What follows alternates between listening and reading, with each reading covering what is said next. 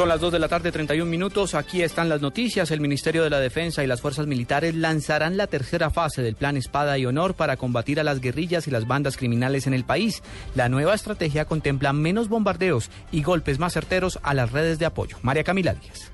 Buenas tardes. El ministro de Defensa, Juan Carlos Pinzón, anunció una reestructuración del plan de guerra con el Plan Espada de Honor número 3, el cual se enfocará en la lucha contra la extorsión y las redes de apoyo al terrorismo que colaboran a los grandes grupos al margen de la ley para cometer atentados en contra de la población civil y la fuerza pública, sobre todo en las principales ciudades del país. Ante su pérdida de finanzas por la acción contundente de nuestras fuerzas militares y de policía, han empezado a extorsionar a los ciudadanos. Entonces hemos estado fortaleciendo la capacidad de lucha contra la extorsión. ¿En qué zonas es necesario actuar con más contundencia frente a ciertas estructuras que aún presentan acciones de terrorismo? Las zonas en donde más se reforzará esta lucha serán en los departamentos del Cauca, Nariño, Arauca, Meta y Cundinamarca. María Camila Díaz, Blue Radio. El Banco de la República confirmó que a finales del próximo año comenzará a circular el billete de 100 mil pesos en el país. Julián Calderón. La decisión de emitir un billete con nueva denominación es una decisión ya tomada, aseguró el gerente del Banco de la República, José Darío Uribe. El nuevo billete saldría a circulación entre finales de 2015 y principios de 2016. La nueva denominación, dadas las condiciones de hoy, es un billete de 100 mil pesos. Al mismo tiempo, también hay una ley que nos fue aprobada hace ya un buen número de años que dice que la próxima denominación del billete debe salir con eh, la cara con, del doctor Carlos Llera Restrepo el presidente Carlos Llera Restrepo. Asegura que en un principio su circulación será baja y a medida que vaya masificándose se emitirán más billetes. Julián Calderón, Blue Radio. A esta hora se presentan fuertes lluvias en Bogotá. Varias zonas de la capital del país reportan granizadas y problemas en la movilidad. Daniela Morales. Buenas tardes. A esta hora las granizadas se presentan sobre el centro y también el norte de Bogotá. Hay complicaciones de movilidad sobre la carrera 68 con Avenida Primero de Mayo y la calle 20, sentido sur-norte. Está completamente colapsada la vía Bogotá-La Calera. Hay inundaciones y encharcamientos en la carrera séptima, en la calle 134 y también sobre la autopista norte hacia la 200 en el eh, lugar de Alcosto. También sobre la calle 100 se registra tráfico lento desde el sector de la Floresta hasta la carrera séptima. Daniela Morales, la Comisión Interamericana de Derechos Humanos expresó su preocupación por la falta de recursos para la unidad de protección en Colombia. La noticia está en Washington con Daniel Pacheco. Al finalizar el periodo de sesiones de la Comisión Interamericana de Derechos Humanos en Washington, los comisionados expresaron preocupación por la falta de fondos de la Unidad de Protección de Víctimas en Colombia.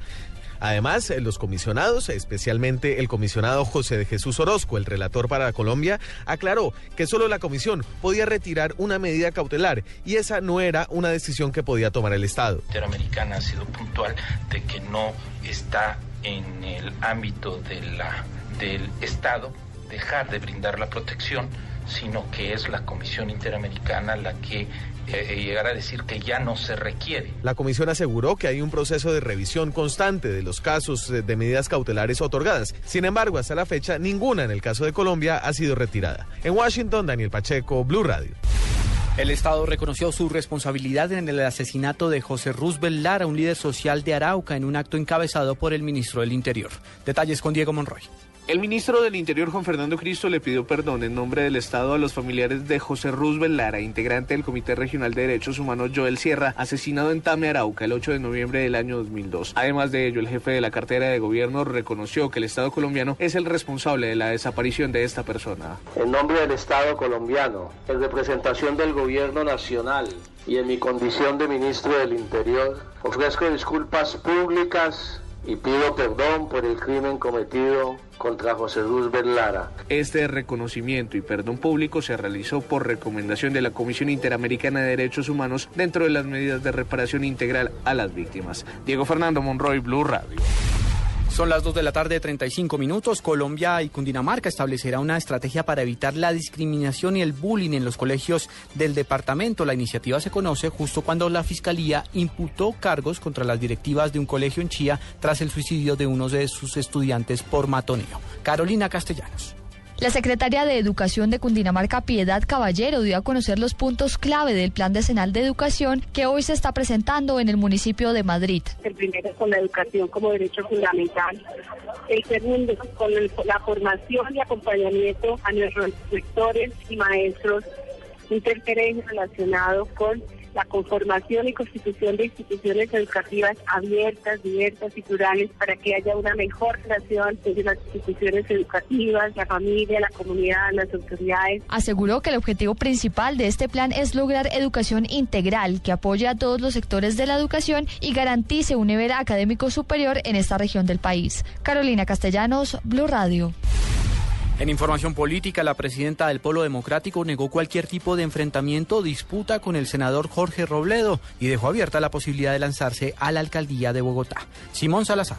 La ex candidata presidencial Clara López aseguró que nunca ha tenido un distanciamiento frente al senador del Polo Democrático Jorge Robledo, que no son rivales y que no han tenido ningún enfrentamiento. Nosotros como personas nunca hemos tenido distanciamiento, uno puede tener diferencias de ideas, pero eso no tiene nada que ver con las relaciones personales. Yo no sé por qué en Colombia todo lo quieren volver un pleito, todo lo quieren volver un enfrentamiento. Sin embargo, recordemos que en días pasados López en una carta reveló que el senador Robledo la retó a pelear después de anunciar su apoyo a Juan Manuel Santos. Por otra parte, aseguró que no ha tomado ninguna decisión respecto a su candidatura para la alcaldía de Bogotá, pero que aplaude los resultados de las últimas encuestas donde ella mantiene una buena popularidad. Simón Salazar, Blue Radio.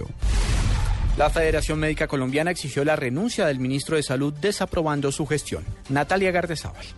Ha llegado la hora de que el ministro Gaviria deje el Ministerio de Salud. Así lo manifestó en Blue Radio Germán Fernández, vicepresidente de la Federación Médica Colombiana, quien aseguró que el ministro no ha hecho una buena gestión del sector de la salud. No está haciendo ninguna función por la crisis de la salud. Los hospitales están en una situación de colapso inimaginable. Los pacientes están padeciendo más que nunca eh, las torturas que les imponen las EPS. Es un ministro que se ha dedicado a proteger eh, las finanzas de los socios de las EPS, sino a los pacientes como le corresponde desde el punto de vista, eh, de vista ético y moral. Fernández señaló que es hora de que el ministro le deje los enfermos a los médicos, porque según él, a Gaviria como que le incomodan. Natalia al Blue Radio. Dos de la tarde, 38 minutos. Les comentábamos hace unos instantes cómo está la situación climática en Bogotá. Pues acaba de reportarse el cierre de la pista del aeropuerto El Dorado por las fuertes lluvias que están impactando a la capital del país. Estaremos informando sobre el desarrollo de esta noticia, ampliación de estas y otras informaciones en blurradio.com. Continúen con Blog Deportivo.